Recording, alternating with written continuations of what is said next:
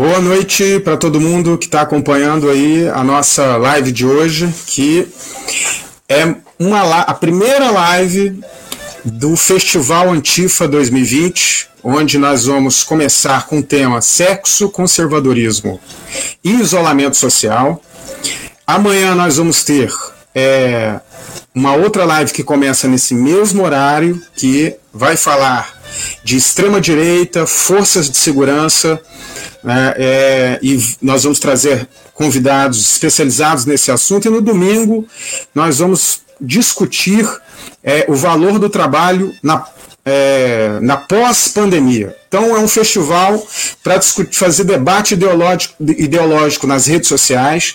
É, todo mundo está convidado a participar de todos os dias, né, de compartilhar, de aumentar o alcance aqui dessas ideias, que são muito importantes a gente fazer esse debate no momento político que estamos vivendo no país. Em especial, hoje foi um dia que as forças de resistência, né, todo o movimento antifascista está comemorando, porque é, foi um revés muito grande para o governo, tanto a prisão do Queiroz, como também é, é, o ministro, ministro da Educação Ventralbe que pediu demissão. Claro que nós não podemos nos iludir, a luta ideológica vai seguir, né, a guerra cultural que eles querem fazer vai seguir, e a gente precisa então construir espaços que possam nos fortalecer nesse momento.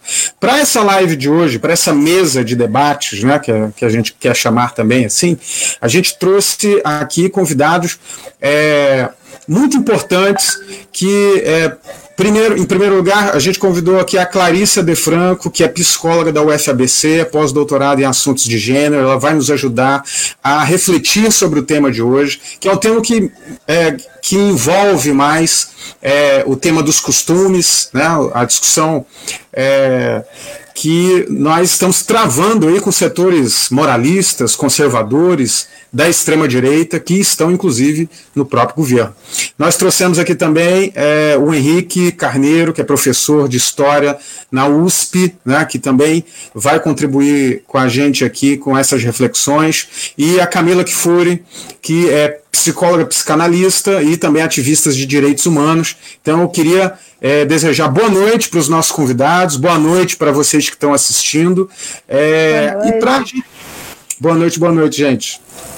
Olha só, para a gente começar aqui o nosso papo, é, é, a gente te, saiu uma reportagem né, no G1, naquela página deles de bem-estar, que fala é, sobre o isolamento social e a vida sexual das pessoas, seja quem está solteiro, seja quem tem um namorado que mora em outra cidade ou namorada, seja quem é, tem uma família. Né? Então a ideia é refletir um pouco isso hoje, porque nessa reportagem, a socióloga que foi entrevistada, que é uma professora lá de Rio Grande, ela chega a dizer o seguinte: que pode ser é, que surjam fenômenos, que surjam é, conflitos sociais, é, nessa nova condição que nós estamos vivendo de isolamento social, e que depois, em algum momento, isso vai acabar. É, é já, nós já estamos tendo um pouco disso no mundo, né, mas também é, nós estamos tendo isso é, no Brasil, nessa flexibilização agora do isolamento social. Uma parte da sociedade vive em isolamento, outra parte não. Tem todos os problemas é, de desigualdade social envolvidos nisso, mas no recorte que nós queremos fazer também nessa discussão aqui, essa socióloga aponta um problema que pode surgir, que é, é haverá uma mudança no comportamento sexual das pessoas? Né? Ela faz essa pergunta, que é para a gente refletir aqui. Segundo, é, poderá haver né, é, com essa com o conservadorismo que existe hoje na, é, que sempre existiu mas que hoje de forma é, é mais destacada né, é, e mais organizada vem vem fazendo é, uma militância hoje na sociedade e que existe e que é impulsionada também pelo, pelo governo e pelas forças bolsonaristas. Esse moralismo esse conservadorismo ele vai trazer à tona preconceitos né, e, e, e, discursos moralistas é, com pessoas que, que que possam profissionais de saúde ou pessoas que possam é, é, é, é, serem estigmatizadas né, por conta do coronavírus, por conta disso. Como vai ser essa relação daqui para frente? Então, nós queremos discutir isso. Isso é um ponto. Outro ponto que vem também é, trazendo é, muita discussão no debate é o, o, próprio mercado erótico, né, o, o mercado pornográfico, o mercado é, de, de, instrumentos e de, de peças de, de, dos consumidores do mercado é, erótico também, ele tem apontado que nesse momento de isolamento social cresceu o consumo de to, em todos os sentidos né, de, em que maneira isso né, pode também afetar é, é, e pode também é, é ser uma, uma, um elemento né, para a gente refletir aqui na sociedade e na vida sexual das pessoas. E por último, né, uma, um, um, um elemento muito importante que está sendo muito discutido também é, não é uma novidade aqui no nosso debate, é que aumentou o, a violência é, contra, principalmente contra as mulheres nesse período de pandemia. Né? Os dados têm, é, de, tanto das cidades quanto também do governo federal, do 180, tem apontado para isso, que envolve também não a vida sexual em si, né, mas as relações humanas num momento de isolamento social. Então, esses elementos todos eu coloquei aqui nessa introdução para que vocês possam, a partir disso, desses, desses pontos de referência, possam nos ajudar aqui nessa reflexão e para eu passar a bola que eu vou começar com a Camila Kfouri, né? Mas para passar a bola para ela, antes de passar definitivamente a bola para ela, eu queria só pedir para você que está aí online, né, poder compartilhar essa live, poder ajudar a dar mais alcance para essa reflexão aqui. Então eu vou agora definitivamente passar a bola e é, Camila, fica à vontade, a palavra está com você. Vamos lá. Vamos lá. É, é, é, é, em primeiro lugar, boa noite. É, acho altissimamente subversivo a gente estar tá reunido aqui hoje no dia em que cai o Ventralbe, no dia que o Queiroz é preso, e a gente está aqui é, reunido para falar sobre sexo, sobre conservadorismo, sobre comportamento sexual. É, é, nada poderia ser mais antifascista e libidinoso do que isso, né? É, é, depois queria dizer que é uma honra para mim, sem tamanho, estar tá com a Clarissa e com o professor Henrique. É, é, o professor Henrique, que tem um, um histórico antifascista absolutamente é, maravilhoso, uma biografia, uma vida inteira lutando contra a descriminalização das drogas.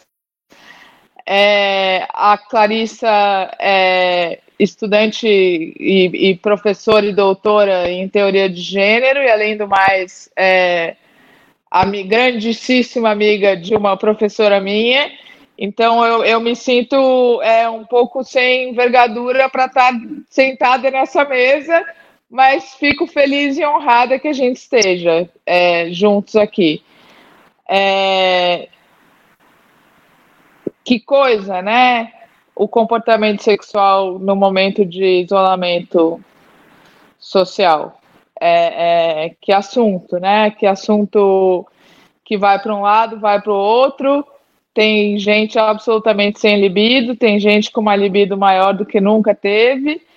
É, tem uma questão que eu acho, essa é uma questão que eu gostaria muito de ouvir vocês a respeito, que é sobre a vergonha que as pessoas que estão com Covid sentem, que lembra muito o HIV nos anos 80, é, que lembra, lembra muito é, a forma como se trata o, o próprio câncer, né? A doença que não se diz o nome. É, eu tenho pacientes e pessoas próximas com Covid que absolutamente não querem falar sobre isso. Estão é, com vergonha, vergonha, como se tivesse, como se fosse um fracasso, como se é, todo o resto do mundo tivesse disposto a apontar o dedo e dizer o que, que você fez de errado, é, como, como nos anos 80, né? Com quem que você trepou sem camisinha? Então, acho que temos muito, muito assunto. para essa noite. Foi tudo isso só para dar meus mais cordial boa noite. Legal, legal. É, a introdução da Camila. Eu vou passar a bola para Clarissa. Né, Clarissa? Deixa eu abrir aqui seu microfone. Obrigada. Clarissa, fica à vontade, viu? Depois a gente vai com o Henrique. Tá certo. Então, boa noite a todos, todas, todas. É também uma honra para mim esse debate, estar ao lado dos colegas. É, muito obrigada pelo convite. É, bom, eu fiquei pensando em, né, em, vários, em várias maneiras de abordar, né? Eu acho que a Camila trouxe aí a perspectiva de quem está com, com, com essa doença ou já teve, enfim, e aí fica essa questão do estigma, né? E a, história da sexualidade ela vem associada de uma série de estigmas também, né? É, e é uma história de muito controle. Se a gente pensar, né, Foucault, eu acho que é um nome aqui que a gente não pode é, não evocar, né? Porque é, traz essa perspectiva, né, de que a, a sexualidade ao, ao longo da, da, história, especialmente aí nos, nos últimos dois séculos, ela teve narrativas de muito controle, né? E, e, em relação ao corpo, em relação aos prazeres, em relação ao desejo, em relação às formas de, de lidar e de, e de vivenciar esses prazeres. E junto dessa, de, de, dessas vivências né, da, da sexualidade, do corpo é, e da intimidade, dos afetos, a gente tem a questão de gênero que tanto quer dizer, sexualidade, orientação sexual, é, é, tudo isso não é, não é, identidade de gênero é um outro debate, mas eu acho que tangencia aqui, tanto é que você, no início, falou da violência de gênero, né, da violência contra as mulheres, e o que, que acontece? Quando a gente fala de conservadorismo associada a essa discussão, né, a gente fala também de discursos né, morais em cima da prática sexual. E nesse momento, a gente está numa fronteira muito delicada. Por quê? Porque, de um lado, a gente precisa, quer dizer, os órgãos públicos, ou mesmo é, educadores, educadoras, enfim, pessoas que querem é, informar a população, é, precisam levar em conta que uh, o, o, Covid, enfim, o coronavírus é uma realidade, né, de uma maneira que é, a gente deve permanecer em, em distanciamento social tanto quanto possível, com medidas de higiene e tudo. Mas quando isso entra no debate da sexualidade, né, sexo e higiene é, começa a entrar num campo de é, um pouco invasivo na intimidade das pessoas. É, passa a ser um, uma, uma percepção de controle. Por exemplo, a Prefeitura de Nova York lançou uma cartilha uma, de orientações né, de como lidar com sexo. Então, olha, tenha sexo com pessoas mais próximas, conhecidas, com quem você já está convivendo, é, lave as mãos, lave os brinquedos sexuais, é, então, assim, toda uma série de orientações. E aí, se a gente pensar, tudo isso faz sentido como medidas de saúde pública, e nós aqui, né, estamos em consonância com todas essas orientações internacionais de, de saúde, não queremos ir contra ela, elas, mas ao mesmo tempo temos que considerar que assim onde fica o tesão quando você tem que você sabe você tem que pedir um teste de coronavírus você, ó, você, a pessoa tem que passar por uma série de critérios para transar. É, é, um negócio assustador, né? Porque começa a ficar.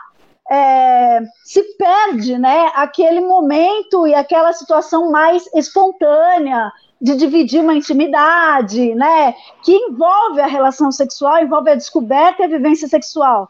Então, é, eu já vou terminar, desculpa, estou falando muito, né, mas assim, é, a gente está aí num, num meio, é, num terreno, né, delicado, porque de um lado a gente não pode, não deve ignorar as orientações de saúde, devemos estar é, em consonância com essas orientações. No entanto, no campo da sexualidade, isso pode soar muitas vezes invasivo à intimidade das pessoas, porque a gente está dizendo com quem que elas vão ter sexo. Basicamente, a prefeitura de Nova York falou isso: olha, tenha sexo com pessoas que você conhece, que você já tem intimidade, que estão próximas de você, que convivem com você. É, é, meio, é difícil, né, gente? Quer dizer, a, a, a, todas as orientações, os órgãos de saúde vão dizer com quem que a gente vai ter sexo, vão dizer como que vai ser o nosso sexo. Isso é, é delicado, né? E se a gente pensar na onda do conservadorismo do Brasil, né, aí aproximando Brasil, América Latina e tal, é, essa questão Bom, o discurso que é sobre né, a sexualidade e as sexualidades que não são tradicionais, né, já vem há muito tempo sendo moralizado né, no, no Brasil. É, e aí se juntou, por exemplo, com, a, com aquilo que a gente chama de terceira onda do, do gênero, terceira onda do feminismo, que veio a partir de 90 as pautas LGBTs com muita força né, para a sociedade. A ONU teve conferências aí em 94, 95 que ditavam diretrizes sobre gênero, de desconstrução, ligadas aí também a, a uma revisão da perspectiva da sexualidade. Recentemente, né, a gente teve uma revisão dos manuais nossos de, de psiquiatria, é, de psicologia do nosso campo, para revisar termos como transexualidade, o que, que eles significam, para despatologizar esses termos. Né? Então a gente tem toda uma revisão é, no sentido de despatologização, e ao mesmo tempo tem uma contra-reação né, uma reação, digamos assim, né, de setores conservadores, muitos deles religiosos conservadores, né, setores, eu não estou falando que todo religioso ou toda liderança religiosa, não é isso, eu estou dizendo que existem setores religiosos, em especial na América Latina, os cristãos, que são conservadores e que reagiram a essas diretrizes internacionais e seguem reagindo. Então, o que, que acontece? A gente está num terreno em que o conservadorismo tem colocado suas patas, tem colocado de maneira muito evidente. Aí a gente entra na questão da ideologia de gênero, uma revisão da educação sexual nas escolas, a tentativa de retirada do termo gênero é, da, da, né, de, de, todo o debate do Plano Nacional de Educação. Então, o que, que eu quero dizer aqui? Eu ampliei muito, né? Estou fechando os meus 10 minutos, eu ampliei muito, mas eu acho sobre sexualidade, conservadorismo e pandemia e distanciamento social, a gente tem que pensar nessas narrativas de controle que foram sendo associadas à sexualidade, às vivências sexuais e também ao gênero. Seria isso. Essa é a minha contribuição por agora. Obrigada. Obrigada, Clarissa. Eu queria então agora passar a bola para o Henrique. Eu não sei se ele está tendo algum problema. Tá... Não, Vamos lá, Henrique. Bom, boa noite a todos. Também é um grande prazer. Acho que ele pode estar tendo algum probleminha na conexão. Não, estou ouvindo Estão escutando? Eu estou. Então, como eu dizia, Sim. foi um prazer ter aceito esse convite e estar tá aqui fazendo essa discussão com vocês. E eu queria, como o tema é muito vasto, eu queria tentar fazer uma contribuição, pensando um pouco do meu ponto de vista de historiador, para a gente refletir sobre a relação que existe entre o conservadorismo ou, de forma mais explícita, o fascismo e a sexualidade. Por que, que os governos da extrema-direita, seja do fascismo clássico, do nazifascismo do século XX, seja esse neofascismo atual, tipo Bolsonaro, Trump, Viktor Orbán da Hungria e outros que tais, por que, que todos eles têm em comum uma característica anti-erótica? Eles são profundamente masculinistas, machistas, militaristas e baseados num ideal ideológico que é o ideal patriarcal. Então eu acho que o autor que a gente pode fazer menção para essa discussão é o Wilhelm Reich, que escreveu a Psicologia de Massas do Fascismo, onde ele vai analisar o principal filósofo que inspirou Hitler, que era o Alfred Rosenberg, que escreveu um livro chamado O Mito do Século XX. E o Rosenberg dizia que há duas polaridades. Uma que é masculina, guerreira e que se reflete na Grécia nos deuses solares e luminosos, como Zeus, como Atenas, e, sobretudo, são as deusas virgens. Há uma outra polaridade que ele chama de deuses ligados à terra, deuses telúricos, deuses ligados às emoções, às paixões, e que são fora do ideal masculino. Esses seriam Deméter, Hermes e Dionísio. E aí ele vai fazer toda uma ideologia que considera que as raças nórdicas que se identificam com esse ideal masculino, luminoso, guerreiro, patriarcal, seriam o ideal humano de inspiração, enfim, essencialmente é, racial porque haveria que se suprimir as raças ligadas ao aspecto mais terreno, mais maternal e mais sexual. Então, o impulso sexual é sempre visto como algo animalesco, algo que nos equivale à dimensão sensorial e, portanto, é negado como algo que não é um valor. Curiosamente, a libido do fascismo é quase que não sexual, é uma libido da autoridade, da obediência ao chefe, da admiração desse culto à personalidade, de um mito que se torna, na verdade, uma figura patriarcal, até brutal, de pura violência. Então, é a substituição de toda a dimensão erótica do impulso de vida por um impulso de morte, que ficou clássico, enfim, na famosa frase dos fascistas espanhóis que gritavam Viva la muerte, né? E, e que é o traço mais característico da política sexual da extrema-direita, do fascismo e, portanto, do governo Bolsonaro atual, que é uma política baseada na eh, recusa à sexualidade. Então, a única dimensão é a castidade, é a abstinência, é a recusa ao prazer.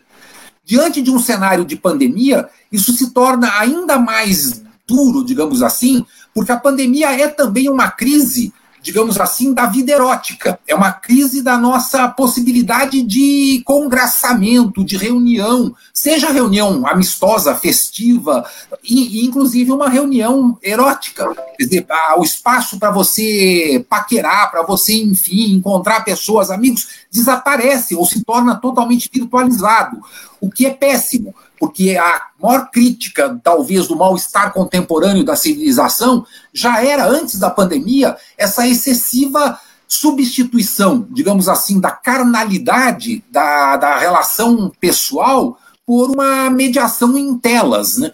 Então, isso é uma forma de esfriamento que, apesar de tudo, acaba tendo também possibilidades de, de uh, digamos assim, de encontro erótico e até mesmo amoroso é, não é impossível que através das telas você encontre parcerias ou momentâneas ou até duradouras para todo tipo de aventura. Mas não há nada que substitua o contato tátil. E o contato tátil nos provoca hoje uma espécie de carência. É, o termo técnico é áptico, né, é o que se refere à, dimensão sensorial do tato. Então, não se poder abraçar, não se poder sequer dar a mão, não se poder dar um beijinho. E isso, como é, era dito pela Clarissa, pela Camila, pode provocar uma situação, enfim, muito terrível que vai agravar as nossas, os nossos sofrimentos, da nossa miséria cultural, do ponto de vista, inclusive, sexual, porque vai criar novos preconceitos. Então, como era no HIV, você ter o teste do HIV quase era quase uma condição, muitas vezes, para poder manter relações. Hoje, a Covid passa a ser um passaporte, digamos assim, para uma imunidade que, mais do que física, acaba sendo simbólica, acaba sendo também essa imunidade do, do mito da pureza. E aí os contaminados estariam fora disso. Enfim, há uma série de, de reflexões possíveis, mas eu queria apontar essa filiação na herança filosófica do nazismo com o Rosenberg, do fascismo italiano com o Julius Evola, e depois aqui no mundo contemporâneo, todo o neofascismo do século XXI, como uma corrente antierótica, uma corrente, digamos assim, é, ligada ao aspecto do Thanatos, que é a morte e isso é, em última instância, a exaltação da violência, da masculinidade quase caricata, de um horror ao homoerotismo, de uma misoginia extrema, um horror à mulher, um medo e um horror à mulher, e tudo isso se traduz pelo símbolo máximo desse governo, que é a substituição fálica efetiva do gozo na forma de uma arma e de um gesto fálico, enfim, de apontar o dedo como se fosse uma arma e que passou a ser a grande, digamos assim, a grande libido desse povo recalcado que é absolutamente, enfim, grotesco, né? Bom, eu aqui para a gente abrir mais a conversa. Isso, gente, olha só. Para a gente fazer um bate-papo aqui entre nós. É, eu ouvi as falas de vocês e deu um nó aqui na cabeça que eu preparei algumas perguntas, eu já refiz para a gente discutir aqui o seguinte. A Camila falou que é, essa burocratização, a Clarissa também falou disso, essa burocratização das relações humanas, inclusive da própria. Esse termo burocratização é o que estou colocando agora, viu, gente? Da própria relação sexual, tá? É, do contato humano, né, afetivo, em todos os sentidos. É, causado pela pandemia e já afetada pelo conservadorismo, ou seja, são duas forças dois vetores, o conservadorismo e a pandemia, agora que reforça a questão. Né? É, num país que tem é, tradição de festas, de encontros sociais, né? numa situação onde muitos indicadores estão dizendo aí, é, no isolamento as pessoas estão procurando mais é, é, é, alternativas. Né? Aumentou o número de consumo de vibradores. Aumentou o número de. É, isso todas as pesquisas estão dizendo, inclusive de mercado. Né? Aumentou o número de consumo de material pornográfico. É, ou seja, essa energia sexual que fala, inclusive, o Reich, que o, que o Henrique colocou aqui também para nós, ela, ela vem se acumulando e você não tem e você não é que você não tenha você é, é, a situação dificultou que ela se dissipe nas pessoas. E aí você tem várias situações. Você tem a pessoa que mora sozinha né? seja homem ou mulher seja trans seja gay seja qualquer situação seja velho seja novo. Você tem a pessoa que mora em família, num, num, de repente num relacionamento que, que já estava complicado e por conta disso pode inclusive complicar mais e partir até para situações que nós estamos vendo de violência contra a mulher. E, e você tem uma situação seguinte. É, de, de que aí uma, um outro elemento para a gente bater uma bola aqui.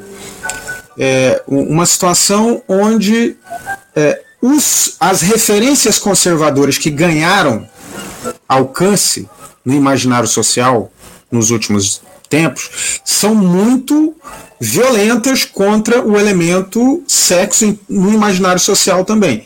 Você tem o padre Paulo Ricardo que tem vídeos condenando a masturbação.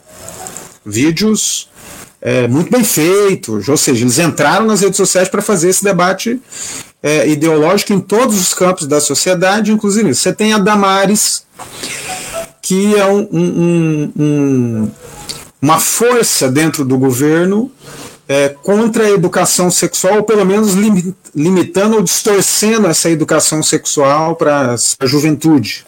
Tá? É, então, eu queria que vocês falassem um pouco como é que esse isolamento social, essa dificuldade né, e essa burocratização do encontro, do afeto e do próprio sexo numa sociedade que os conservadores e neofascistas se ganharam terreno pode afetar a psicologia social das pessoas. Acho que isso que, que queria ouvir um pouco mais, vocês desenvolveram um pouco isso. Eu vou agora inverter um pouco a ordem, aí vocês eu, eu não estou marcando tempo, vocês ficam à vontade. Vamos bate-papo. Vou começar com a Clarissa, depois eu passo para o Henrique, e para o final eu passo para a Camila Kifuri, ok? Vai lá, Clarissa. Vamos lá.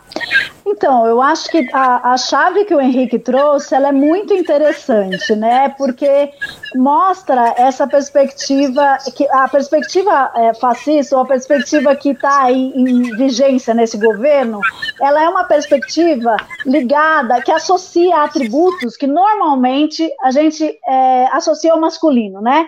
Então, não que necessariamente eles sejam masculinos, mas nós é, socialmente associamos ao masculino. Então, a racionalidade, a agressividade, a violência, todos esses atributos que, na verdade, é uma experiência estéril da humanidade. É uma experiência absolutamente estéril, né? Ela não é uma experiência que gera, ela é uma experiência que corta, ela é uma experiência que elimina, né? Ela é uma experiência que, que ao invés de gerar, é, ela, ela rompe, né? É, ela esmaga, ela mata. Então, essa experiência que o Henrique trouxe, essa imagem né, desse, desse feminino e masculino, embora aqui a gente tenha sempre que lembrar que feminino e masculino são construções mesmo, né? Então, essa narrativa é uma narrativa que a gente construiu em termos de imaginário. E eu acho super interessante isso que ele trouxe, porque essa narrativa que sustenta esse governo é estéreo. E aí, quando você fala de afeto, é, Gibran, você fala, você fala, olha, como que as pessoas, né, vão, como que fica a psicologia das pessoas, as relações entre as pessoas, né? Porque aí a gente vai para um outro polo, né, que é o polo afetivo, que é o polo da troca, que é o polo de, da construção de algo, né, que é o polo da, da, da vivência, a vivência sexual que gera algo, né? E quando a gente fala de vivência sexual aqui, eu tô trabalhando com uma imagem que está para muito além do sexo em si, né? Eu estou falando dessa experiência mesmo de desejo, de prazer, de vida, né?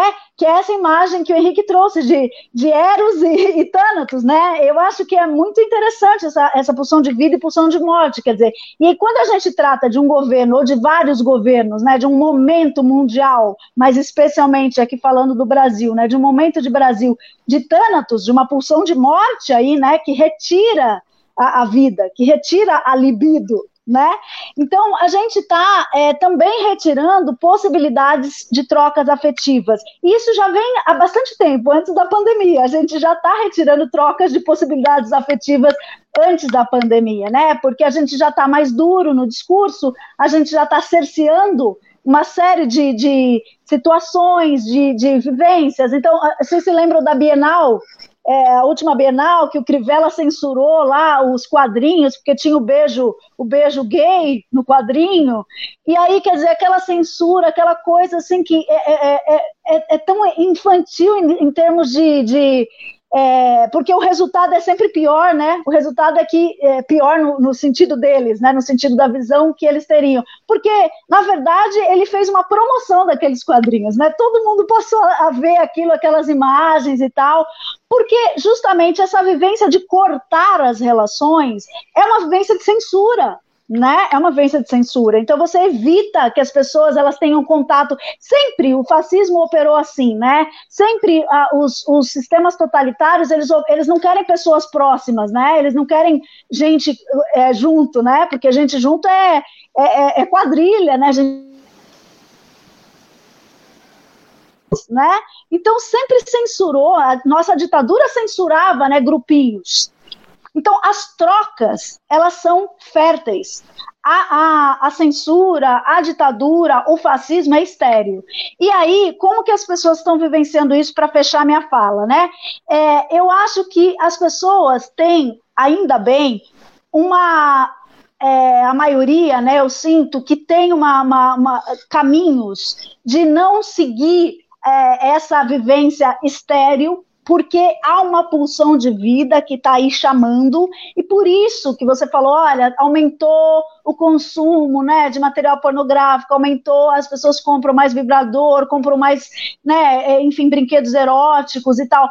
Porque essa, essa vivência, essa, esse chamado pela vida, pela libido, pela energia sexual que deve fazer fluir a vida né, no, no, nas pessoas, ele existe. E aí a gente tem que fazer isso de algum jeito. A gente está procurando maneiras de fazer isso, né? A gente está procurando maneiras férteis de fazer isso, não estéreis.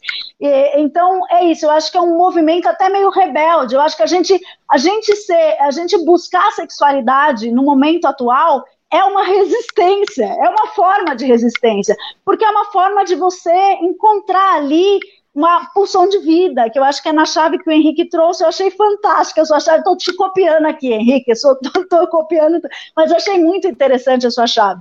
Então é isso, eu vejo que as pessoas estão oscilando, aí agora falando um pouquinho como psicóloga, as pessoas estão oscilando muito, muita ansiedade, muito medo, muita gente em luto também, muitas perdas, né? E fica essa oscilação de sentimentos, de sensações, de desejo também, o desejo, a libido também oscila muito, né?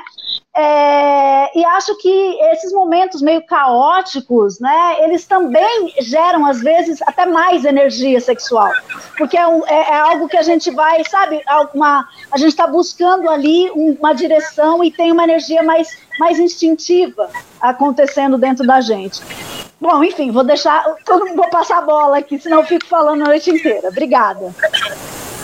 Não, tranquilo, Clarissa. Estão bem de tempo, as contribuições estão ótimas. Eu vou passar para o Henrique agora, viu, Henrique? Aí depois a gente vai para a Camila. Vamos lá. É, é, essa dimensão, digamos assim, da defesa de um princípio patriarcal no fascismo, ela é tão forte que ela vai depois justificar também a opressão dos povos do Oriente, que vão ser vistos numa chave interpretativa de povos passivos, vegetarianos. É, isso vai estar ligado também a uma dimensão carnivorista muito pronunciada, né, que caracteriza povos invasores, que seriam, enfim, de pastores. É, mas, enfim, isso é uma, uma visão mitológica da história. O que é interessante na quarentena é que a gente não para muito para refletir, mas por que, que são 40 dias? Por que, que chama quarentena? Chama quarentena porque é uma penitência. A quarentena vem da importância do número 40 na tradição judaica e cristã.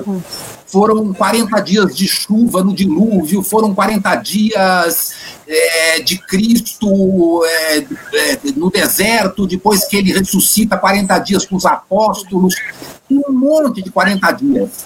E a dimensão do 40 dias está ligado a essa ideia de uma provação, como os 40 dias de Jesus no deserto.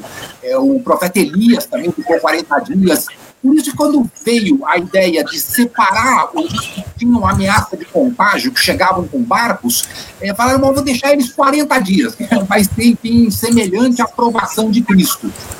Isso dá uma dimensão simbólica para a quarentena, e é também uma dimensão de sacrifício, não só objetivo, como de fato é, mas uma ideia de sacrifício no sentido simbólico. E a sexualidade, ela acaba sendo privada por causa da quarentena. Claro que as pessoas casadas continuam tendo a oportunidade de se encontrar, mas os não casados é, perdem é, isso que é, digamos, a interação humana mais eletrizante que existe, mais passional, que é o encontro afetivo amoroso. E por isso que eu acho que há uma sucessão que se sucede à quaresma, aliás, a quaresma são 40 dias também, e que é a relação da quaresma com o carnaval. Depois da quaresma, que é o sacrifício de 40 dias, sempre vai vir um novo carnaval. E aí eu terminaria dizendo que não é um acaso que exatamente no meio da pandemia é, explodiu uma verdadeira revolta popular, iniciada como revolta antirracista nos Estados Unidos, mas que se estende hoje para a França, para a Austrália, teve reflexos no Brasil, no México, etc é exatamente não apesar da pandemia, é por causa da pandemia. As pessoas já estavam cansadas de serem submetidas a essa privação, a essa penitência, a essa suspensão do encontro enfim, é, interpessoal de todo. Então, não é de se estranhar que se suceda à pandemia uma espécie de busca desenfreada do encontro social seja através da rebelião social, através da festa, e eu acredito que através de uma intensificação da pulsão erótica. As pessoas vão tentar compensar esse tempo perdido. É, então, eu acho que há um horizonte de superação que aponta não para um novo conservadorismo, para as pessoas sendo medo de se tocar, não tendo mais se beijar, mas talvez para o oposto. Quando houver, enfim, uma limitação efetiva da pandemia ou o advento da vacina, eu acho que vai ser uma espécie de desabrochar de toda uma energia contida, né? Surubão. Desculpa. Surubão. É, Henrique, vou passar a bola então para Camila e depois que a Camila falar, nós vamos conversar aqui com a turma que já tem algumas perguntas, tá? Vamos lá, Camila. É, é, eu acho que não foi à toa que eu falei que não, nada podia ser mais subversivo do que falar sobre sexo essa noite, né? É, é, justamente pelo que falou a Clarissa, pelo que falou o Henrique, é, se trata de um, o fascismo é estéril e, e absolutamente antilibidinoso. É, é, foi muito bem colocado pelo Henrique é, o gesto da, da arma na mão, né? É, é, é o, é o anti-erótico. e ao mesmo tempo é, há algo que resiste, né? Há, há, uma, há, uma, há uma pulsão que resiste. É, seja dos meninos que são essencialmente meninos jovens, negros, lutando contra o, o racismo exatamente nesse momento, seja das pessoas que querem transar. É, e, e, e é, é, muito louco isso, que você falou uma coisa, Gibran, é, dos relacionamentos que já eram com. Aí eu falo um pouco do lugar de analista, né?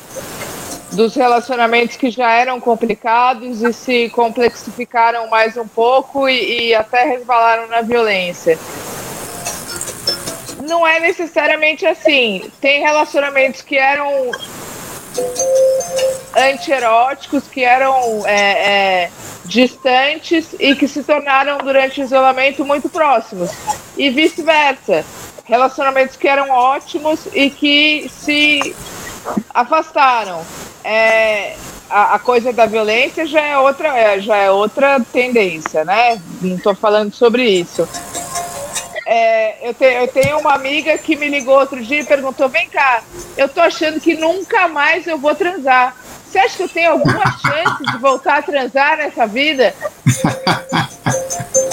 Vai ter, vai ter, vai ter. Mas é, ao mesmo tempo, é, histórias de gente que transava e parou de transar, ficou totalmente sem libido e histórias de gente que mora sozinha, por exemplo, que nunca na vida tinha cogitado fazer sexo virtual, trocar nudes, escambau, e passou a trocar. Experimentou uma, uma, uma atividade nova. Então, é, é, é muito complicado, né? É, é muito. É muito. Como dizer? É, existe, existe uma guerra contra a sexualidade e existem formas de resistência. E, e, e, acho que a Clarissa falou uma coisa muito importante também: é uma reação, porque os reacionários. O que, o que fazem os reacionários? Reagem. É, é, houve um, um movimento de libertação significativo das mulheres, das gays, dos pretos. Do, e, e aí veio o contrafluxo. Quando eu estou muito pessimista, eu adoro pensar nisso. Fala, meu, o que está acontecendo agora é uma reação. O fascismo, o fascismo é uma reação às conquistas que a gente teve que obviamente não, nunca deixam de estar em risco, né? É, é, então, enquanto a gente não, não ficar alerta, a qualquer momento a gente perde todas as conquistas, mas é, é uma reação, é um, é um contrafluxo. E, e o Henrique pode falar disso melhor que eu. A história é cíclica, né? É, é... Acho que é isso que eu tinha para dizer. Legal. Gente, olha só, eu vou ler algumas perguntas que surgiram aqui nos comentários. Desculpa. E, e, vamos fazer uma última rodada, tá? Para a gente poder encerrar a nossa live. A, a discussão tá ótima, é um debate que eu, eu vi. A gente escolheu esse tema porque a gente quase não viu esse tema nas milhões de lives que, isso, que a gente está até assim enjoado de ver. Né? Então gerou uma certa curiosidade. Olha aqui, a Rosiane Cordeiro, ela está dizendo o seguinte: em tempos de violência e autoritarismos, o erótico pode ser transformador, revolucionário. Né? Como enfrentar as demandas da realidade entre a saúde pública e a necessidade do erótico e do privado? É uma pergunta, né? Que a gente falou um pouco disso, mas podemos aprofundar mais. Tem uma pergunta também aqui do Ademar, Ademar Lourenço, vou colocar aqui, ó, boa noite, uma pergunta. Vocês acham que as medidas necessárias do distanciamento vão fortalecer o conservadorismo sexual? Né? É uma pergunta que a gente também falou um pouquinho aqui já, cada um já falou um pouco. E eu complemento o seguinte: vamos, vamos é, refletir aqui conjuntamente. Antes da pandemia, já havia né, na população, principalmente quem. quem não, não era só quem era de esquerda, mas já havia na população, na sociedade brasileira, uma tensão social por conta da polarização política. Né? Já, isso já tinha antes da pandemia, uma, uma polarização, então tinha uma tensão. E quem estava polarização, po, po, polarização tem outro nome, Gibran. Polarização chama luta de classes. Isso, por, é... por, conta da luta de classe, por conta da disputa, das disputas ideológicas, né? Bem lembrado, bem lembrado, Camila. Já tinha essa tensão. Já tinha gente preocupada com o seguinte: vai ter um golpe, né? Nós vamos viver uma ditadura de novo. Quem viveu 64 e, a, e, a, e o século XX no Brasil, é, é, quem está um pouco mais experiente, quem tem mais de 50 anos, 60 anos, que viu um pouco, né, viu ao vivo, nós vamos viver de novo isso. Né? Então já tinha uma tensão. Agora com a pandemia, aumentou o grau de tensão. Tá? É, aumentou a crueldade da luta de classes, como lembra a Camila. É... Então as pessoas estão mais angustiadas ainda. E estão querendo saber o seguinte, gente, nós vamos voltar para a vida como ela era antes?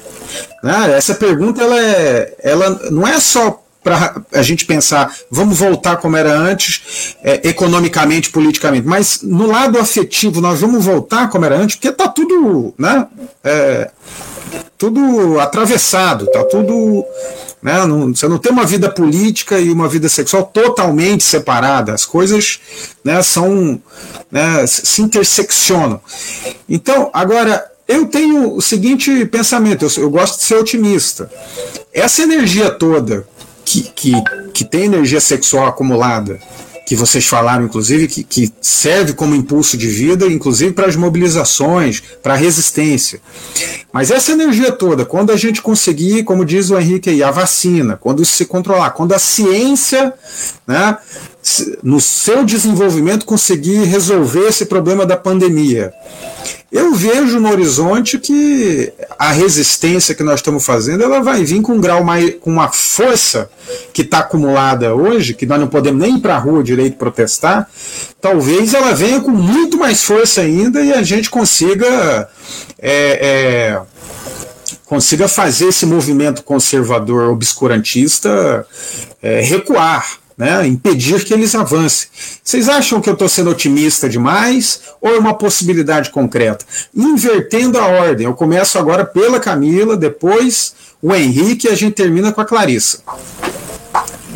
Vamos lá, Camila.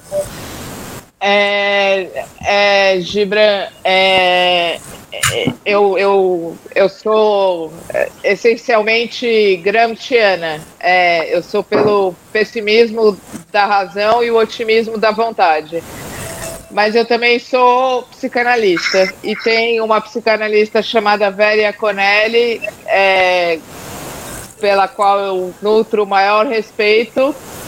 Um dia você precisa chamar ela para participar aqui do, do festival que diz o seguinte: é, sairemos melhores dessa história? Puta, meu, não dá para saber. A oportunidade está dada. A oportunidade está dada. Pode ser. Tem, as condições estão postas para que se saia menos consumista, é, dando valor às relações sociais de outra maneira a, as condições estão dadas. Agora, se isso vai acontecer ou não, não dá para saber. É, não, não, não necessariamente quando a gente fica doente e, e, e, fica à beira da morte, a gente sai melhor. E é uma puta sacanagem também, né? Você fala, porra, a pessoa é, teve um câncer e não saiu melhor. Ué, pessoa teve um câncer, ainda precisava, ainda tinha obrigação de sair melhor. Puta sacanagem. É, então, não, não sei. É, talvez a gente volte, talvez a gente fique pior. Talvez agora, é, porque até, até os anos 80 não era uma questão transar de camisinha. Tem uma geração, tanto que hoje em dia tem um monte de idosos com HIV, porque a geração pré que começou a vida sexual pré-anos 80 não, não, não tem o hábito de transar de camisinha. E agora a gente vai transar de camisinha e de máscara? É isso? Acho que eu fico por aqui. Ok, muito obrigado, Camila. Vamos então com o Henrique e terminamos com a Clarissa para a gente poder fechar. Vamos lá, Henrique. Então, eu tenho também uma tendência eh, muito otimista em geral. Sou meio Candide, Voltaire. Sempre vejo o lado bom. E, eu acho que há uma dimensão dessa pandemia que é uma espécie de sinal de alerta. A gente vive uma crise civilizacional ligada ao aquecimento global, a todos os efeitos do antropoceno, que exigem que a gente pare o modelo vigente sob pena de destruição total. O Benjamin sempre falava de que era preciso a, a apertar o freio do trem da história, não aquela ideia, enfim, meio triunfalista do marxismo revolucionário, que era a ideia de que temos que acelerar sempre o curso da história. Dizendo, há momentos que é preciso apertar o freio da história, porque está indo para um desastre.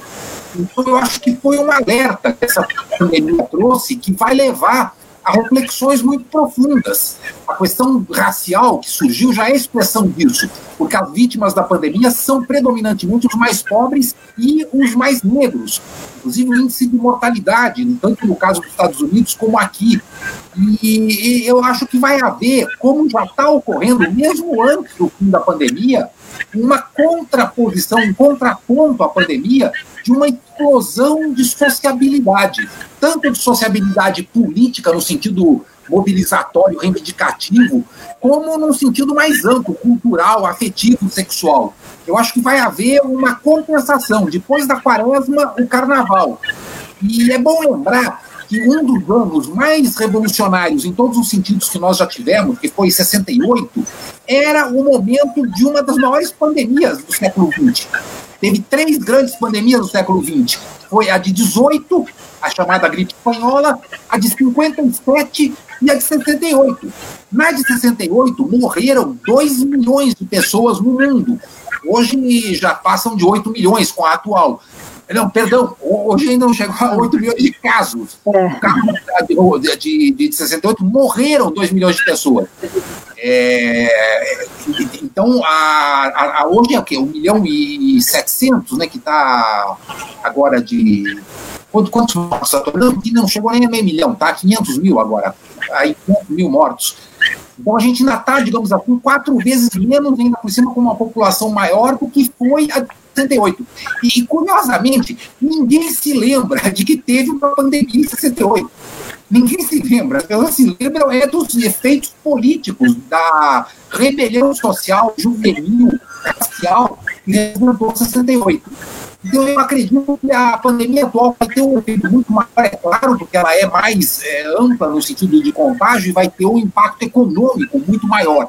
Mas eu acho que o contraponto da pandemia não vai ser o aumento do conservadorismo, mas vai ser uma espécie de desrepresamento da energia, da energia política e da energia, digamos assim, erótica, libidinal, acumulada no sentido mais amplo e com todas as digamos assim, com todas as características simbólicas que essa energia também possui. Né? Então eu, eu continuo sendo otimista. Obrigado, Henrique. Vamos então, Clarissa. Vamos lá. É, Vamos lá. Eu, eu, também eu sou mais na linha do Henrique né? É, mas vamos pensar. Eu acho que assim a gente tem uma série de desafios. Esse é um momento como se fosse um momento é, diferente. Ele é muito diferente, né, para o que a gente vem vivendo na, na, história mais recente, né? Ele é diferente. E eu sempre penso, até pensando na, na analogia do mito. Desculpa que está caindo aqui. Na analogia do mito, né? O, o caos é um mito originário, né? Então, do, o caos ele, ele é assim um vazio primordial que, ao mesmo tempo, é, tem, a gente tem imagens do caos, né? Se a gente pensa o que é caos, cada pessoa vai trazer uma imagem, mas é algumas pessoas vão trazer explosão, algumas pessoas vão trazer assim falta de referências. O caos ele, ele, ele é esse, esse momento fora da história, assim, né? Que a gente não sabe situar, não sabe se nortear e ao mesmo tempo ele é produtor de muitas coisas. Então, é, de novo, né? Na, na história mitológica, caos ele ele é, é um mito originário né, da nossa história. É, e aí eu, eu penso que, fazendo uma analogia com esse momento, que é um momento de caos, né, em vários sentidos, assim, né, por, por uma, uma, uma série de aprendizados que a gente está tendo que fazer, eu acredito que realmente é, estão saindo novos aprendizados. É, eu vejo esses aprendizados, eu vejo é, criações, né? Eu tenho visto criações, né? Muitas criações. Eu acho que esse espaço, esse ambiente que a gente está aqui, é uma criação que, embora já tivesse antes, é, é, muito diferente, né? A gente hoje a gente vê que a gente se apega a esses momentos porque eles são as, no as nossas possibilidades de troca. Então, eu acho que muitos aprendizados têm sido realizados, né? É, eu vejo que, que é uma experiência única nesse sentido. Em relação ao debate sobre conservadorismo, né? É, eu acredito e vejo também é, o, todos esses movimentos é, nas ruas, né, conforme o Henrique já apontou, eu vejo que existe sim uma, uma, uma sensação de que nós precisamos tomar nas nossas mãos é, esse movimento. Eu acho que essa analogia com a libido, ela é, é, ela é coletiva nesse sentido, né? A libido como pulsão de vida mesmo. Então, eu, eu é, te, sou muito otimista de que vamos é, ter uma, um movimento que já está acontecendo, ele já está em curso, já está nascido, né? E ele vai se intensificar. Porque se a gente pensar, também aconteceu o contrário. O movimento que gerou, por exemplo, aqui no Brasil, a tomada de poder pela, pela porção mais conservadora, né, política mais conservadora, foi a, as ruas de 2013. A gente é, tem geralmente a gente atribui esse momento como um começo ali, e era um momento caótico, ninguém sabia o que estava acontecendo. Lembra que tinha os mascarados na rua? A gente falava, nossa, as pessoas estão indo para a rua com várias pautas é, que não estão é, conexas. É, ao mesmo tempo, é, não tinha partido né, naquela, naquela, naquele movimento de 2013. E foi um movimento que, que deu as bases ali para todo esse, né? Era um movimento apoiado por MBL, várias, várias é, de direita, e aí a gente foi só se intensificando para a extrema direita a partir dali. Então foi de, de, de, dessa perspectiva caótica que, que eu entendo. É claro que o desenho já vinha de mais tempo, né? O desenho já vinha de mais tempo, mas a gente tem como marco esse movimento. Então eu acho que agora é a mesma coisa, quer dizer, esse movimento é, das vidas negras importam, vidas pretas importam, ele é um marco representativo muito importante. Quer dizer, é, centenas, milhares de pessoas foram para as ruas num momento em que elas estavam correndo risco de se contaminar. E elas foram para as ruas lutar por uma causa, porque aquilo está é, transcendendo a situação de saúde. Está é, tá mais importante porque é visceral, é histórico, é profundo, está atravessando as relações há muito tempo né? Então é um, é, é um basta em todas as formas de opressão, é dizer, escuta, a gente não vai aceitar opressões, né? E, e, e, isso é muito, muito importante, é muito, é uma semente, né?